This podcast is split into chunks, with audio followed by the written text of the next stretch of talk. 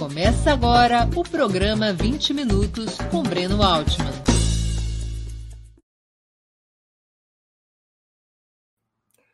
Bom dia! Hoje é 17 de maio de 2022. Está começando mais uma edição do programa 20 Minutos Análise. O Partido dos Trabalhadores aprovou em setembro de 2020 um importante documento intitulado Plano de Reconstrução e Transformação do Brasil. Com 215 páginas, trata-se trata do programa petista para retirar o país do pântano no qual mergulhou depois do golpe de 16 e do governo Bolsonaro. Além de diagnosticar a situação nacional e propor uma série de reformas estruturais para superar o modelo neoliberal, o texto do PT aponta qual o caminho político para que essas medidas possam ser implementadas. Esse é o trecho principal do documento. Abre aspas. Para que as reformas necessárias ao desenvolvimento soberano ocorram, como a reforma agrária, da mídia, jurídica, tributária e inclusive militar, é necessária uma profunda reforma política do Estado que mude radicalmente as atuais instituições. O PT é imprescindível para derrotar o golpismo e convocar uma Assembleia Constituinte soberana, o meio democrático de promover aquelas reformas, com a legitimidade de um novo governo e Lula inocente.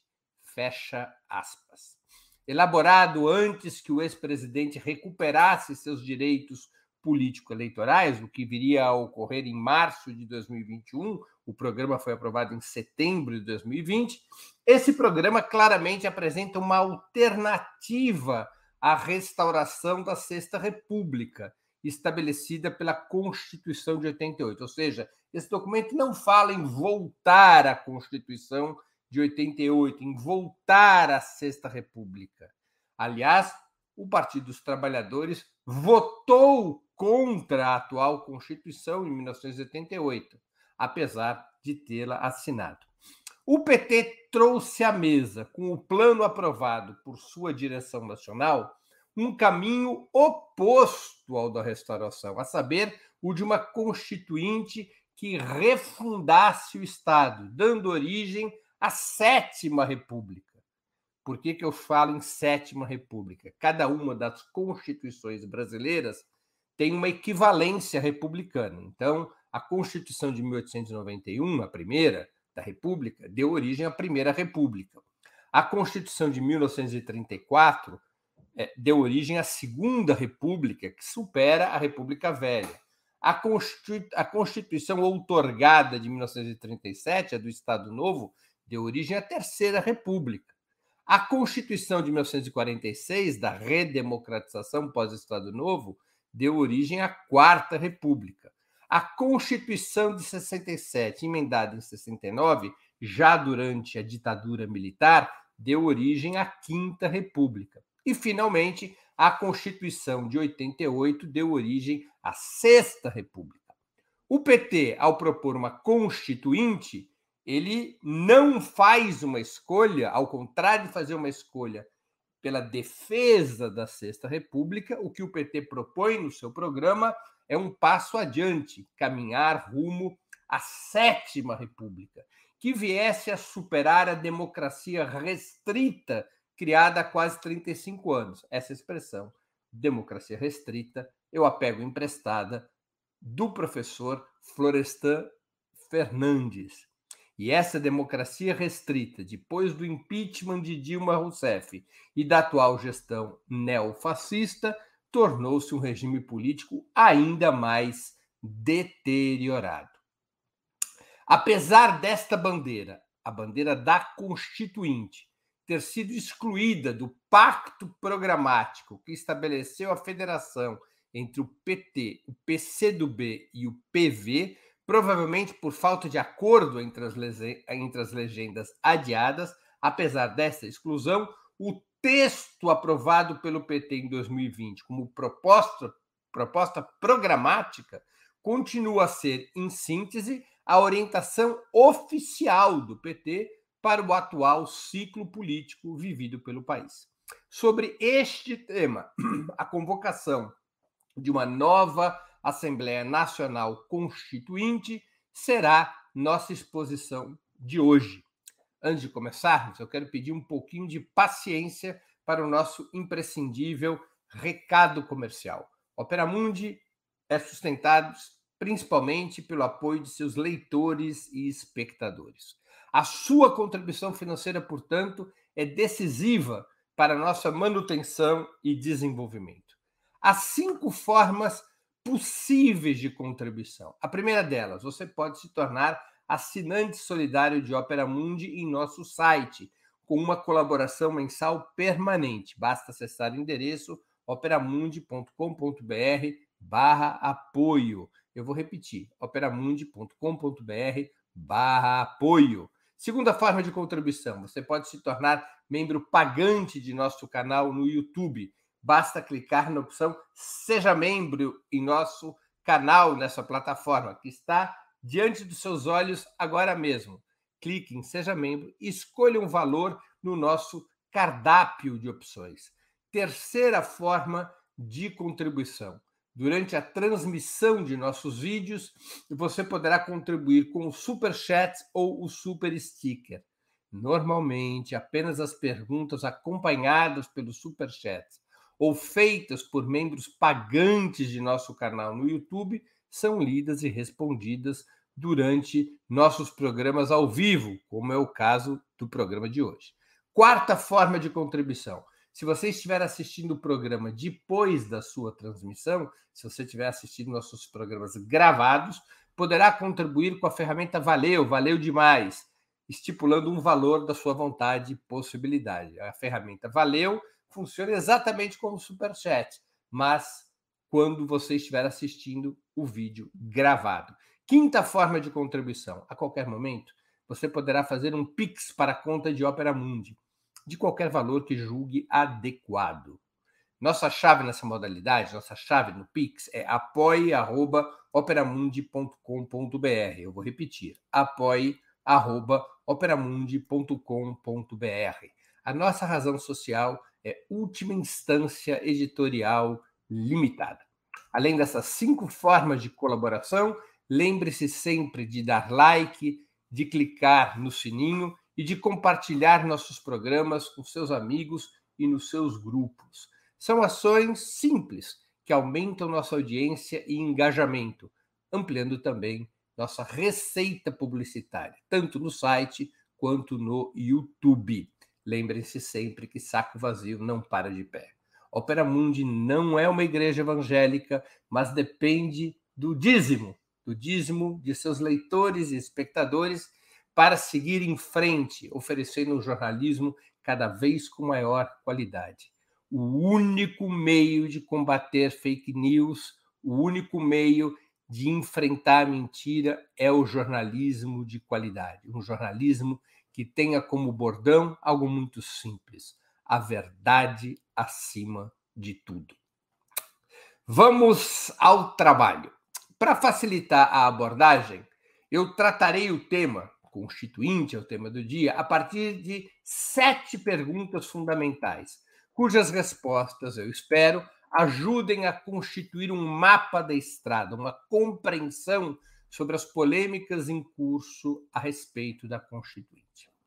Primeira questão: qual é a diferença entre uma Assembleia Constituinte e o Congresso Nacional? A primeira diferença é a soberania. A Constituinte é o poder originário, acima de todas as instituições, podendo dissolver, ampliar, reduzir ou criar poderes de Estado, estabelecendo suas regras e processos. A Constituinte tudo pode. Ela é quem cria ou recria, funda ou refunda o Estado Nacional. Este poder nenhuma outra instituição possui. Suas deliberações, as deliberações da Constituintes, da Constituinte, consolidadas em um documento único, exatamente a Constituição, não podem ser revogados por nenhuma instituição, salvo o próprio Congresso Nacional, mas pelo quórum qualificado de três quintos dos votos nas duas casas, Câmara e Senado, e em duas votações em cada casa. Mais ainda, aquelas cláusulas consideradas pétreas pelos constituintes, a Constituição brasileira tem várias cláusulas, cláusulas pétreas, por exemplo, a natureza republicana do nosso regime político. Essas cláusulas consideradas pétreas pelos constituintes só podem ser alteradas por uma nova constituinte. O Congresso não pode modificá-los. A segunda diferença entre Constituinte e Congresso Nacional está exatamente no sistema deliberativo. Todas as decisões de uma Constituinte são tradicionalmente tomadas de forma unicameral. É uma única Câmara, não se separa entre Senado e República. Essas decisões são tomadas por maioria simples. 50% dos presentes numa determinada sessão deliberativa, mais um, ou absoluta, 50% dos integrantes totais da Assembleia, mais um.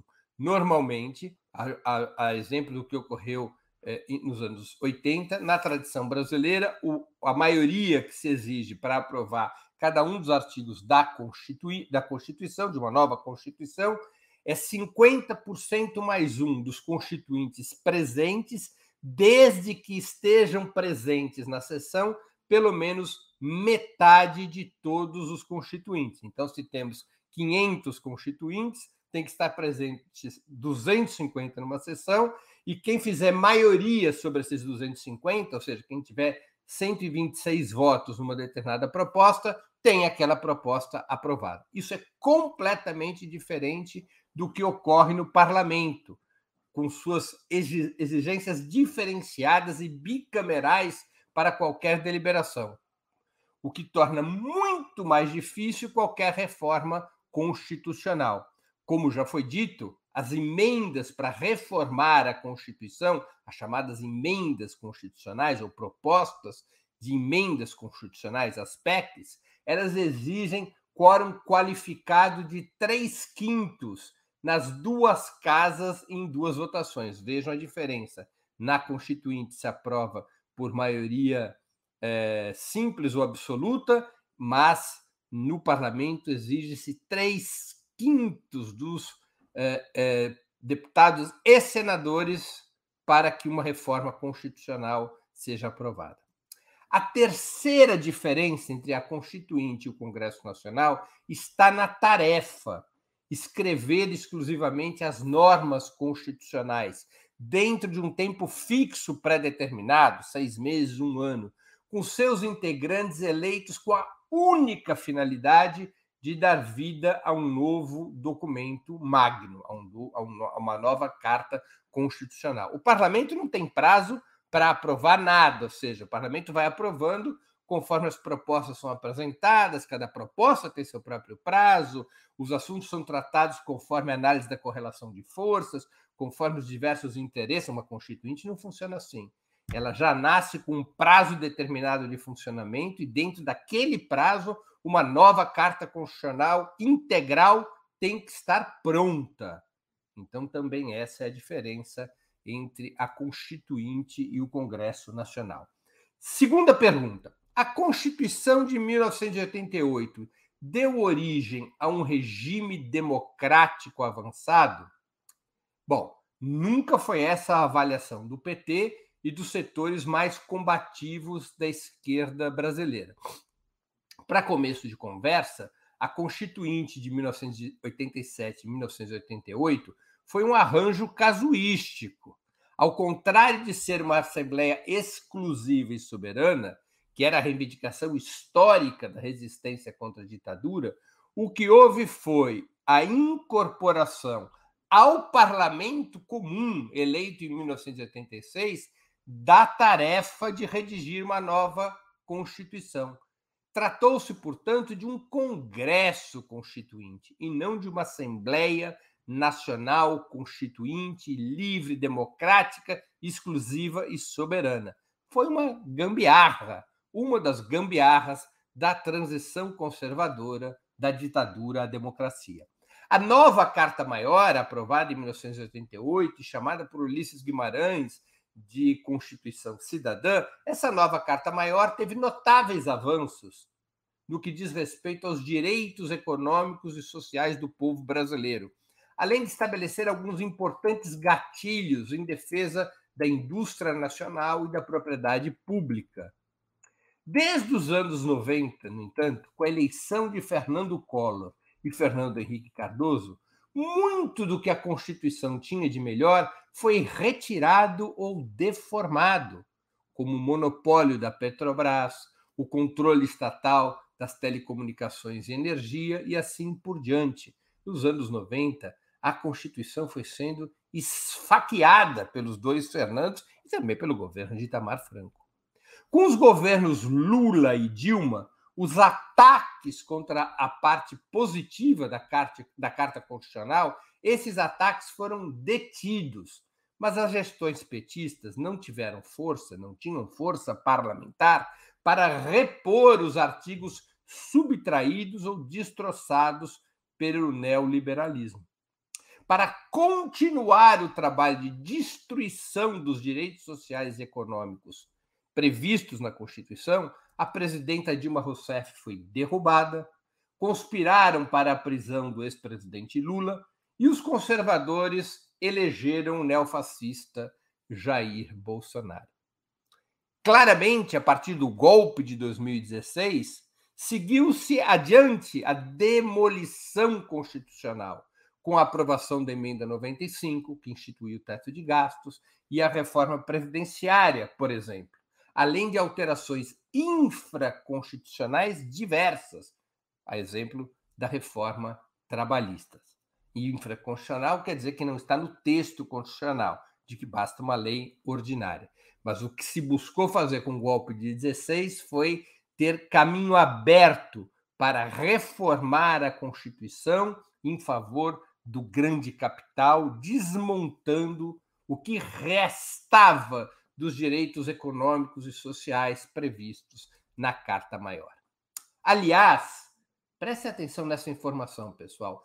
Desde a sua promulgação em outubro de 1988, a Constituição já sofreu mais de 100 emendas, o que reflete bastante a colcha de retalhos na qual se transformou a Constituição foi aprovada ainda em um momento de equilíbrio na correlação de forças entre o bloco popular e o bloco conservador, mas depois, com a eleição de Fernando Collor, a posse de Itamar e depois a eleição e reeleição de Fernando Henrique, durante uma década, a correlação de forças já mudada, tanto por fatores internos, a derrota do PT em 89, quanto externos, o colapso do sistema soviético. Neste novo cenário dos anos 90, a Constituição de 88 sofreu enormes regressões.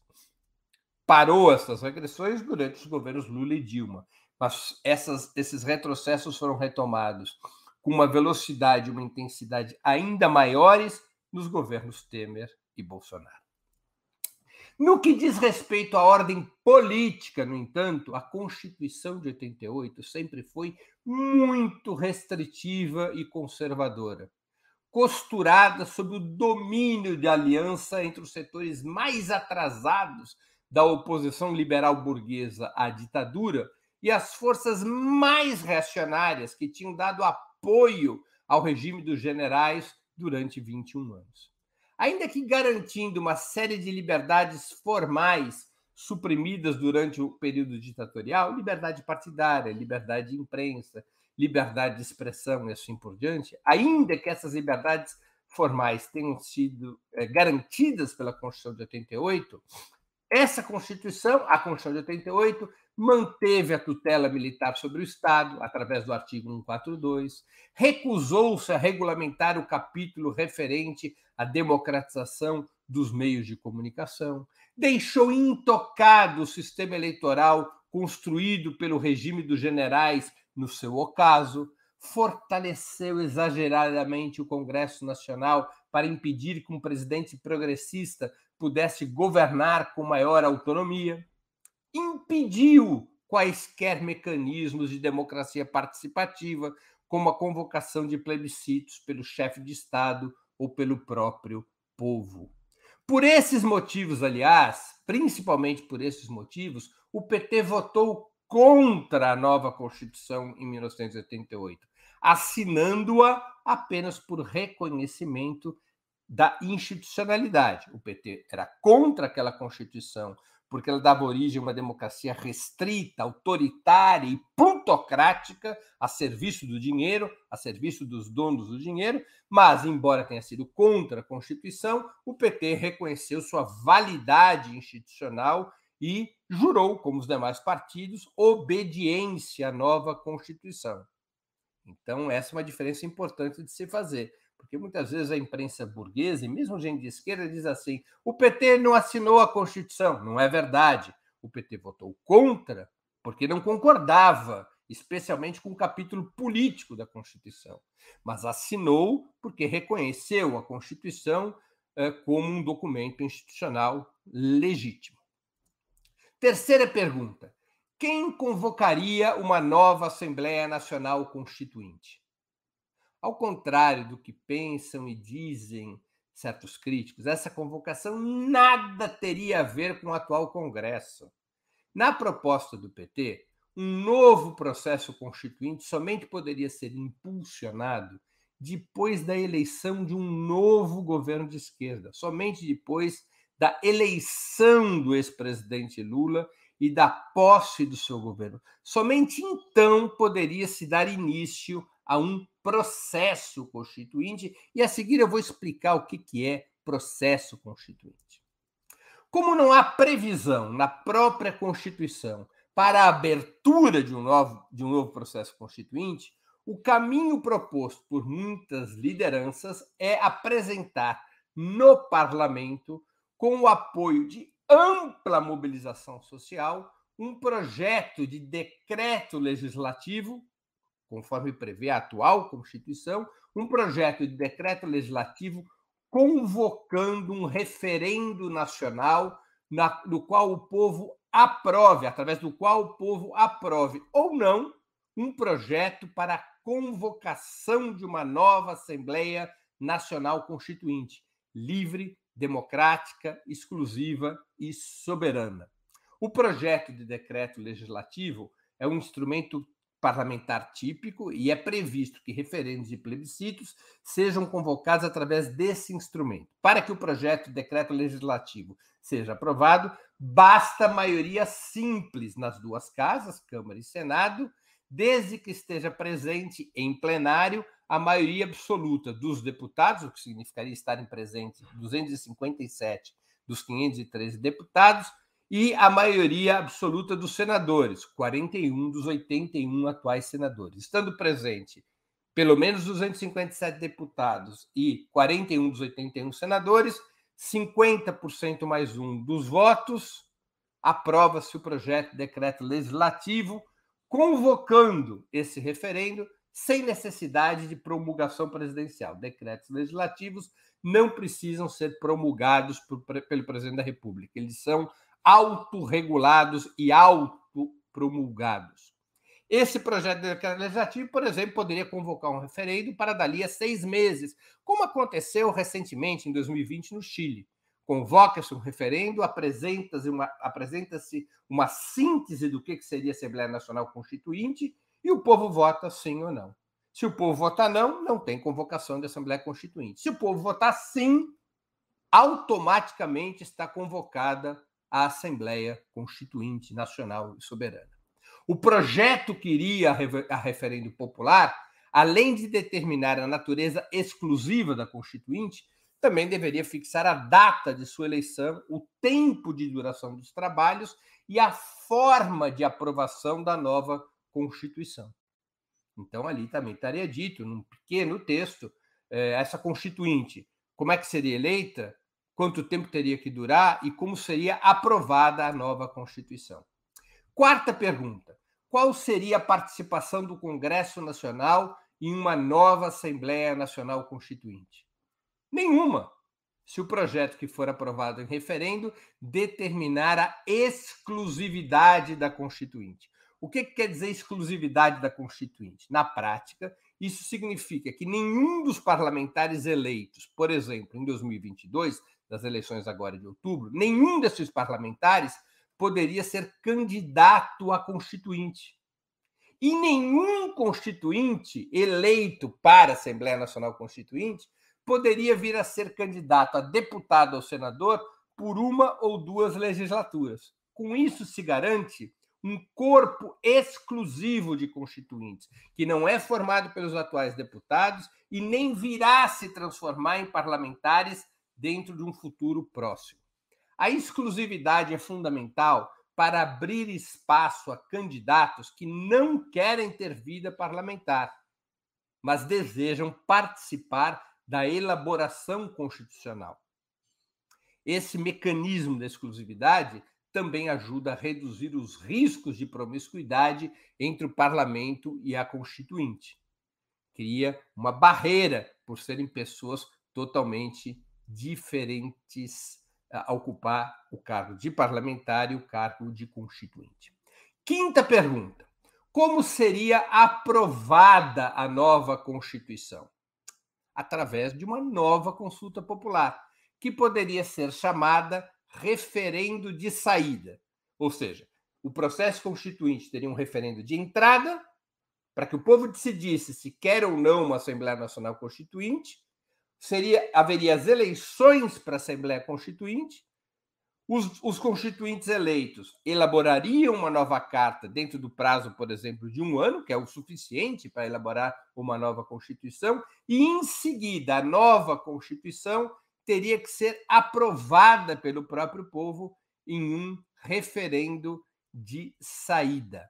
A isso se chama processo constituinte, uma porta de entrada as eleições da Constituinte, a elaboração da nova Carta Constitucional e um referendo de saída. Teríamos, então, um processo constituinte completo. Como eu disse, começando com a convocação pelo, pelo novo parlamento eleito em 2022 de um referendo popular sobre a convocação da Assembleia Nacional Constituinte, seguida essa convocação de eleições nacionais da instituição exclusiva e soberana, que elaboraria em um prazo específico, um ano, por exemplo, a nova Constituição, que seria recepcionada essa nova Constituição ou negada pelo povo em nova consulta, para então adquirir plena validade. Sexta pergunta. É muito importante essa pergunta. Mas a correlação de forças atual com o pior parlamento da nossa história não seria desfavorável para a realização de uma nova constituinte? Claro que sim. Se o atual Congresso, se o atual Congresso fosse transformado em constituinte, como, em 1980, como ocorreu em 1987, ou se esse processo ocorresse sob o governo Bolsonaro ou sob qualquer governo de direita. Mas a proposta do PT e outros atores políticos sociais é clara. O processo constituinte somente deve ser aberto depois de eleito um novo governo de esquerda, um novo governo Lula, a quem caberia iniciar a caminhada para uma nova Constituição, sempre recorrendo à mobilização popular. É fundamental que, esteja, que a esquerda esteja no governo para dar início ao processo constituinte, exatamente porque, estando no governo, os instrumentos para mobilização, educação e organização do povo são muito mais poderosos. Eleito um novo governo de esquerda, esse já seria um forte sinal de que a correlação de forças estaria se alterando de forma bastante importante. Mais ainda, se o Congresso aprova o projeto de decreto legislativo chamando o povo para decidir sobre a Constituinte e ainda mais avança a correlação de forças se o povo diz sim à convocação da Constituinte livre, democrática, exclusiva e soberana em um referendo nacional. Claro que há riscos, mas riscos fazem parte da luta política. Aliás, seria possível fazer as mudanças profundas que o país precisa sem novas instituições, sem a radicalização da democracia, sem um novo regime político? Parece que a história já mostrou a resposta, expondo as vísceras e os limites da Sexta República, da democracia restrita e tutelada, de, da natureza plutocrática controlada pelo dinheiro do atual sistema político. Sétima e última pergunta: outros países já experimentaram esse caminho com sucesso? A questão principal de qualquer revolução ou de qualquer transformação política, mesmo que não seja revolucionária, a principal questão é a questão do poder político. O Estado não é neutro, as instituições não são neutras. Tratam-se de aparatos dedicados a defender os interesses de determinadas classes sociais contra outras classes sociais, em todas as esferas de poder. Quando a esquerda chega no governo, ela ocupa uma parte importante do poder, o poder executivo, mas isso não quer dizer que ela controle ou comande o Estado. Em certas experiências históricas, como na Rússia, na China ou em Cuba, os processos revolucionários permitiram a destruição do antigo Estado oligárquico burguês, incluindo suas forças armadas, simultaneamente a chegada ao governo das forças políticas que lideravam esses processos. Nesses casos, a conquista do governo nacional foi também um momento de tomada do poder, abrindo as portas para construir um novo Estado sob o comando das antigas classes dominadas, sob o comando dos trabalhadores e das suas organizações. Então, revoluções desse tipo é, chegar ao governo e tomar o poder é a mesma coisa, porque as revoluções destroem o velho Estado e abrem caminho para que no seu lugar seja colocado, assim que sejam vitoriosas essas revoluções, um novo Estado já controlado pelos trabalhadores. Muitas vezes, no entanto, isso não é possível. E as forças de esquerda somente têm condições, ao menos em uma primeira etapa, de chegar ao governo nacional ou de obter maioria parlamentar, mas dentro do velho Estado que serve há séculos os interesses das velhas classes dominantes, oligárquicas e burguesas. Nessas situações, se a esquerda não se dedica à democratização radical da institucionalidade, aproveitando o fato de controlar o governo nacional e às vezes também o parlamento, mais cedo ou mais tarde, se a esquerda não atua pela radicalização da democracia, mais cedo ou mais tarde, através das velhas instituições, a burguesia dá o bote e organiza a contra-revolução por dentro do próprio Estado, recorrendo ao poder judiciário, às forças armadas, ao legislativo ou a tudo isso junto e misturado. Não foi exatamente o que aconteceu no Brasil, por exemplo, tanto em 1964, num golpe clássico, quanto em 2016, num golpe híbrido contra a então presidenta Dilma Rousseff? Também não foi essa a história do golpe contra Salvador Allende no Chile em 1973? As velhas instituições derrubando o governo nacional, porque o governo nacional não quis ou não pôde radicalizar a democracia e colocar as instituições sob a hegemonia do projeto transformador? Pois bem, em outras nações, no entanto, a mais, e a mais representativa entre essas é a Venezuela de Chávez e Maduro, em outras nações, aprendendo com as lições da história, as forças de esquerda, ao chegar no governo, convocaram com absoluta prioridade, quando ainda estavam no calor da vitória, processos constituintes. Para que o fizeram? exatamente para abrir espaço à democracia participativa, direta e plebiscitária, para enfraquecer e esvaziar as velhas instituições, para facilitar a luta pela hegemonia sobre todo o Estado, incluindo o sistema de justiça, os aparatos policiais e as forças armadas. Para fazer aquilo que o professor Florestan Fernandes, novamente recorro ao professor Florestan Fernandes, para fazerem aquilo que o professor Florestan Fernandes chamou, tratando do Brasil, de revolução dentro da ordem, que prepara e se articula com a revolução contra a ordem. Florestan Fernandes era muito claro, e a história lhe deu razão, vamos combinar. Sem derrotar a autocracia burguesa na qual se constitui o Estado brasileiro, não é, não são possíveis mudanças profundas e duradouras. A aristocracia burguesa encarnada no Estado brasileiro, ela destrói essas mudanças e derruba governos que tentam implementá-las. Não é à toa, pessoal, que as experiências venezuelana e boliviana, cito também a Bolívia, demonstraram maior capacidade de resistência, tanto político-militar quanto eleitoral, do que a experiência brasileira. O crescimento da soberania popular nos casos citados, considerado um objetivo político central e urgente através de processos constituintes, reforçou a mobilização e a organização do povo, reforçou a sua educação política, sua intervenção dentro do Estado, ajudando muito no afastamento da burguesia do comando das instituições, como, repito, ocorreu na Venezuela e também na Bolívia. Também no Chile, desde 2019, vive-se um processo semelhante.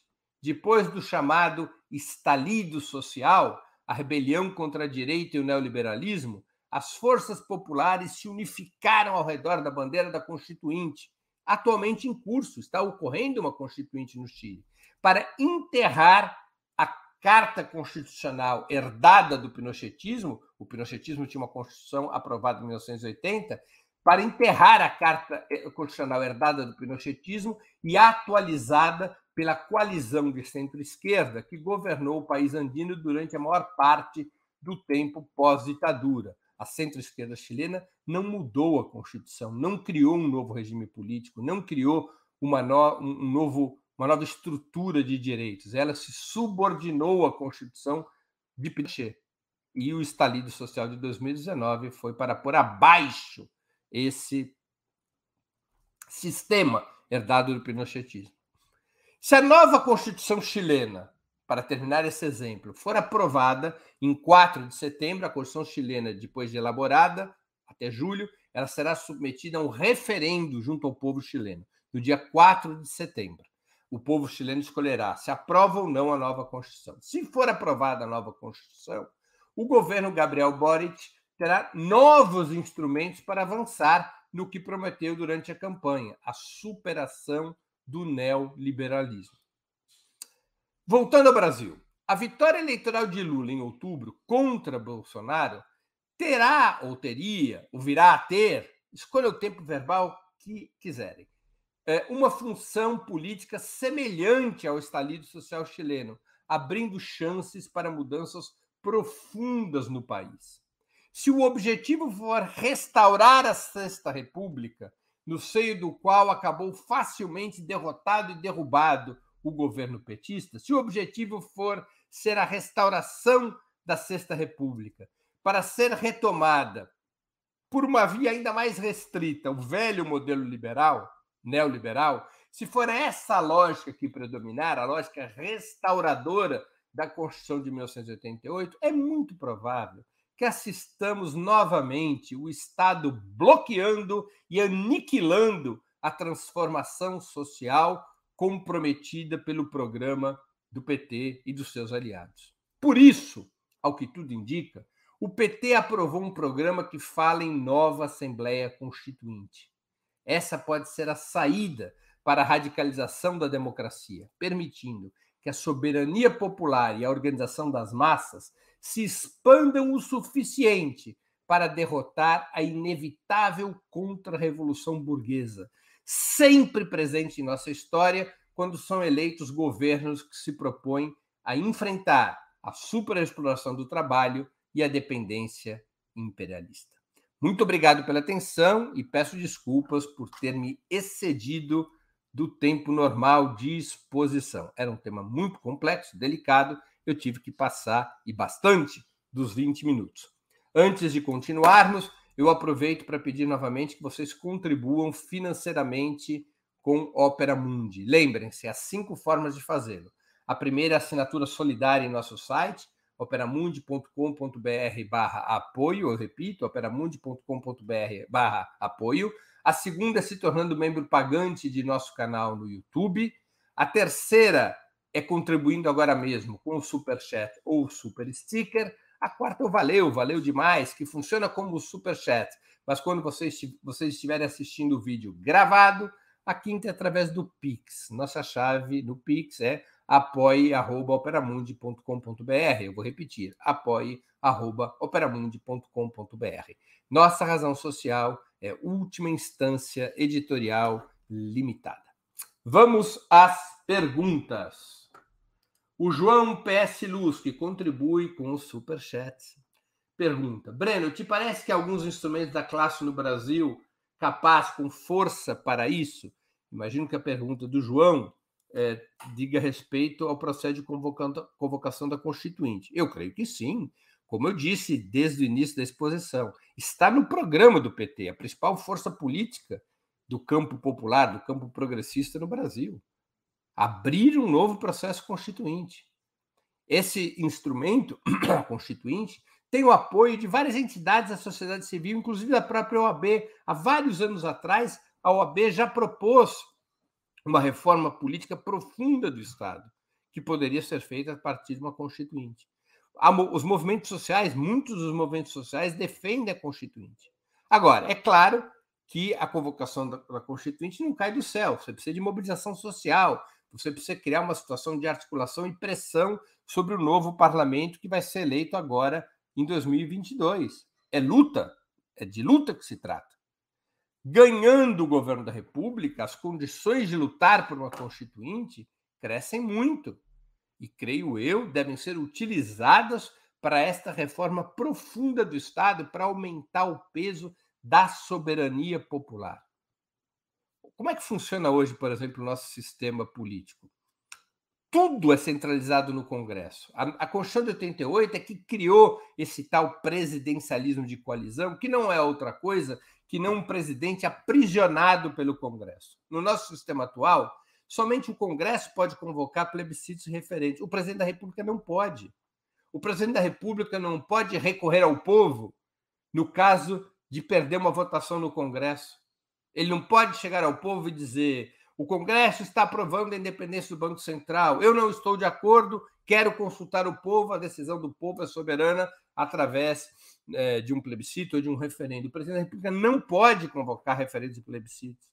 Nem o próprio povo pode convocar. Em muitos países, a partir da assinatura de um certo percentual do eleitorado, normalmente 10% ou 20%, convocam-se plebiscitos e referendos para discutir questões fundamentais. A Constituição brasileira não prevê isso. Então, concentra o poder no Congresso que é onde está instalado, por conta do sistema eleitoral construído pela ditadura, é onde está instalado o reino das oligarquias, o reino do dinheiro. Nem mesmo o sistema eleitoral pode ser reformado, porque o Congresso não vai reformar um sistema que beneficia a maioria dos seus integrantes. E eu repito, o presidente da República ele não pode convocar um referendo ou um plebiscito sobre o sistema eleitoral, nem tampouco o povo pode fazê-lo. A maneira de tentar é, abrir um caminho para resolver essa, esse tremendo bloqueio institucional é a convocação de uma constituinte. Isso vai cair do céu? Não. Vai depender de mobilização popular, vai depender de força, de articulação. E por isso mesmo, creio eu, que o PT está certo, isso deve ser uma tarefa estratégica de um novo governo Lula abrir esse novo processo constituinte, mobilizar o povo por um projeto de decreto legislativo a ser aprovado no parlamento que convoque um referendo favorável à convocação da Constituinte. E aí seguimos adiante. Não vai ser fácil, nada nessa vida é fácil. Mas creio eu que esse é um caminho fundamental para sairmos é, do aprisionamento institucional no qual nos encontramos. Outra pergunta é da Cecília MB. A Cecília, fazia tempo que eu não via a Cecília por aqui. Muito bem-vinda, bom retorno aqui, Cecília. Ela contribui com o Superchat e eu agradeço. Breno, a nossa Constituição tem muitos problemas e se aprofundaram desde 2016. O Estado Democrático Burguês é o maior, o maior desses problemas? Olha, É, eu nem faria essa generalização, porque nem mesmo uma nova Constituição nos tiraria do Estado democrático burguês. Nós estamos falando de um processo de reformas, nós estamos falando de um processo de revolução, de eliminar o Estado democrático burguês e dar origem ao poder popular. Eu estou discutindo uma outra coisa, quer dizer, a via de radicalização da democracia para enfraquecer esse Estado democrático burguês e aumentar a soberania popular, criando as condições para que as classes trabalhadoras possam ter a direção de um processo político que no futuro as leve a um novo Estado. Então, aqui estou discutindo o tema da radicalização da democracia. Neste tema da radicalização da democracia, o atual sistema político, a Sexta República, que é composta pelo monopólio dos meios de comunicação, pela maneira como funciona a justiça, pela maneira como funciona o sistema eleitoral, pela maneira como funciona a relação entre o poder executivo e o poder legislativo, esta, esse conjunto de normas e instituições que compõem a Sexta República são próprios de uma, de uma democracia, repetindo Florestan, de uma democracia restrita, plutocrática, deformada, mal cheirosa, antipovo, antipátria. Essa Sexta República ela precisa ser superada. Defender a Sexta República, na minha opinião, né, Cecília, é um tiro no pé. Claro, devemos defender as liberdades quando elas são atacadas por um energúmeno como o Bolsonaro. Evidente que temos que defender as liberdades, mesmo dentro de uma república perversa como a Sexta República, devemos sempre defender o lado da democracia contra o lado do autoritarismo. Mas isso não quer dizer que a Sexta República preste. Ela foi construída contra o povo, contra a nação, contra a classe trabalhadora. É necessário avançar para uma república mais democrática, na qual os instrumentos de democracia plebiscitária, de democracia, democracia participativa, de democracia direta, tem um peso maior, tem um peso maior para permitir que o país avance. Essa seria a minha resposta, Cecília. Espero ter satisfeito a tua questão. Fabrício Neves, ele também contribui com o Super Chat. Eu agradeço ao Fabrício. Muito obrigado, que sirva de exemplo para o resto da tropa. Breno, você citaria algum processo constituinte no mundo que tenha construído instrumento para os trabalhadores? Venezuela, além dela, citaria mais alguma? Olha, Fabrício, sim, há vários exemplos. Eu vou citar aqui um exemplo importante: a Constituição Portuguesa de 1976. Ela foi produto da derrubada do fascismo, do salazarismo, que viria a ocorrer com a Revolução dos Cravos de 1974. Ela, a, a Revolução Portuguesa ela é derrotada um ano depois, ou seja, ela não se transforma numa revolução socialista, seja, as forças burguesas conseguem derrotar a Revolução Portuguesa em novembro de 1975, já tinha sido eleita constituinte uh, em, primeir, em março, em abril de 1975. A maioria das forças, a maioria política na constituinte de 75 era controlada pelos partidos contra-revolucionários, a começar pelo Partido Socialista, o Partido Comunista, a principal força revolucionária tinha ficado em minoria, ainda assim, a Constituição portuguesa, que não supera o Estado burguês em Portugal, ela estabelece uma série de mecanismos muito mais democráticos do que da uh, Constituição brasileira. A Constituição recente, tem 15 anos, da, Venezuela, da Bolívia, também foi por esse caminho. Primeiro, constituindo a Bolívia como um Estado multinacional, reconhecendo como cidadãos plenos de direito metade do país formada pelos povos originários que eram discriminados e colonizados dentro de seu próprio território, estabelecendo o Estado multinacional, é, plurinacional da Bolívia, estabelecendo uma série de mecanismos de democracia direta e participativa. Uma série de mecanismos que é, desmontavam a estrutura autocrático-burguesa do Estado boliviano, autocrático-burguesa e colonial do Estado boliviano. Então, há várias experiências que demonstram como esse, o processo constituinte, ainda que sem superar o Estado democrático burguês, permite ampliar a democracia, a participação popular, dando melhores condições para os povos reunirem forças e lutarem pelos seus interesses, lutarem pelos seus objetivos e avançar no próprio processo revolucionário que almejam eventualmente suas lideranças. Então, são exemplos, além da Venezuela, que eu citaria.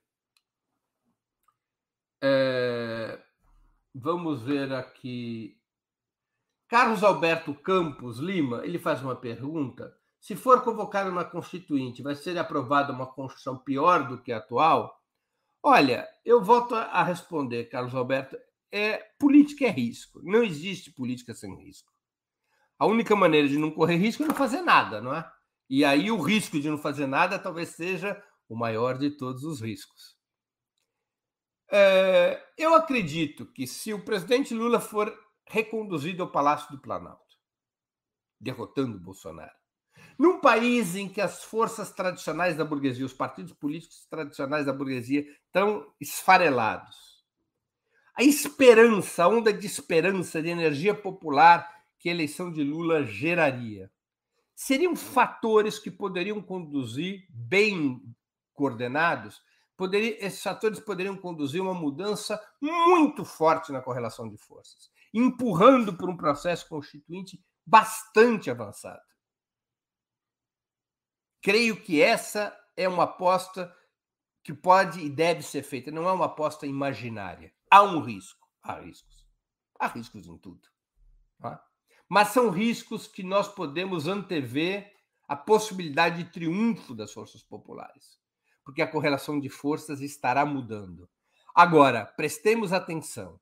A vitória do ex-presidente Lula significa que a correlação de forças estará mudando, mas essa janela de oportunidade não é eterna. A burguesia vai se organizar novamente para a contra-revolução e para o golpe, para a sabotagem. Isso ocorrerá novamente, porque é incompatível no nosso país o desenvolvimento do capitalismo com a democracia, como a nossa história dá exemplos mil.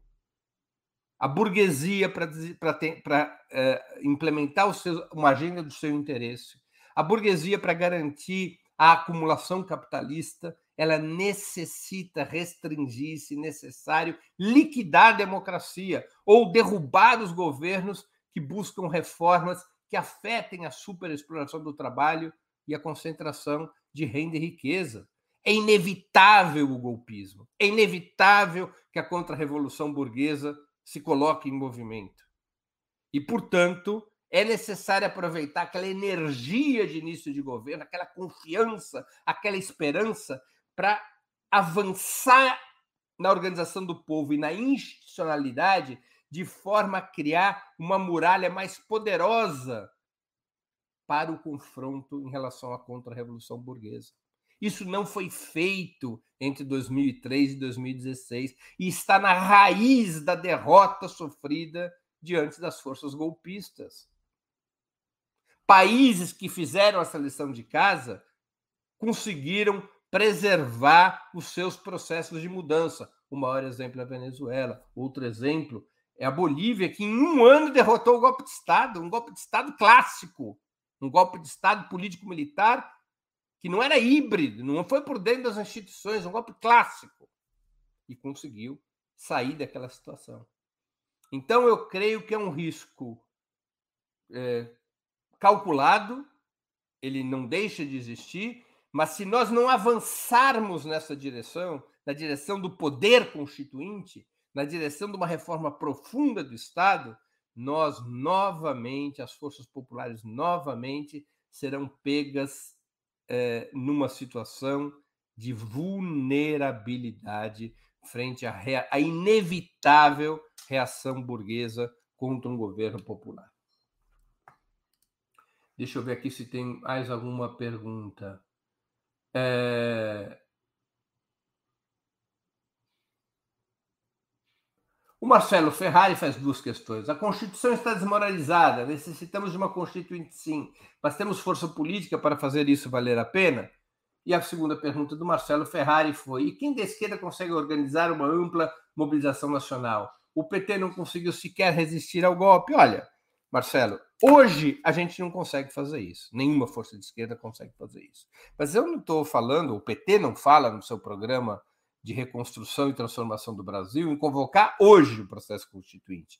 Tem uma etapa prévia a ser vencida, que é eleger um novo governo popular.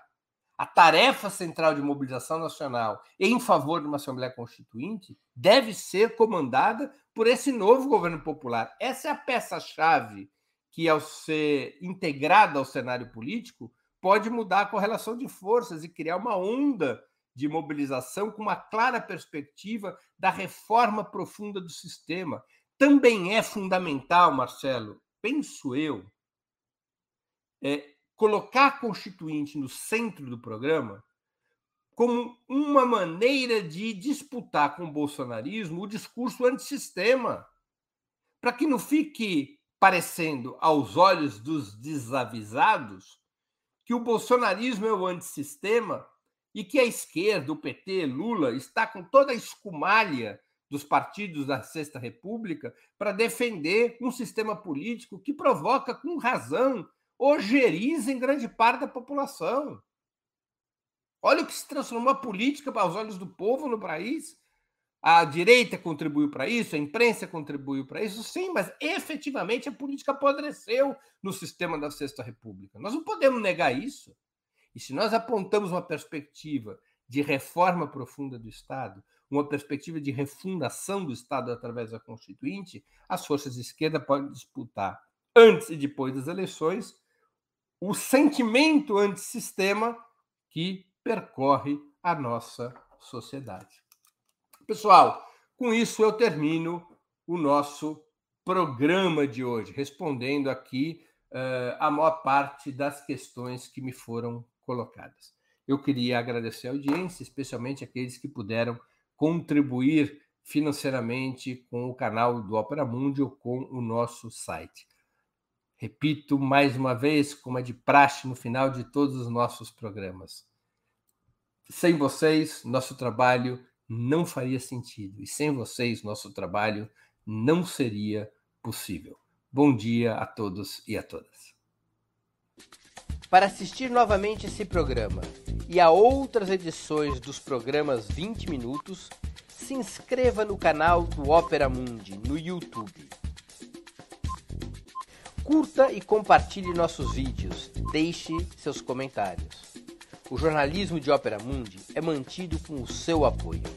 Faça uma assinatura solidária em www.operamundi.com.br. Com um pequeno valor mensal, você nos ajuda no desenvolvimento de um jornalismo independente e de qualidade. Obrigado pela audiência e até a próxima.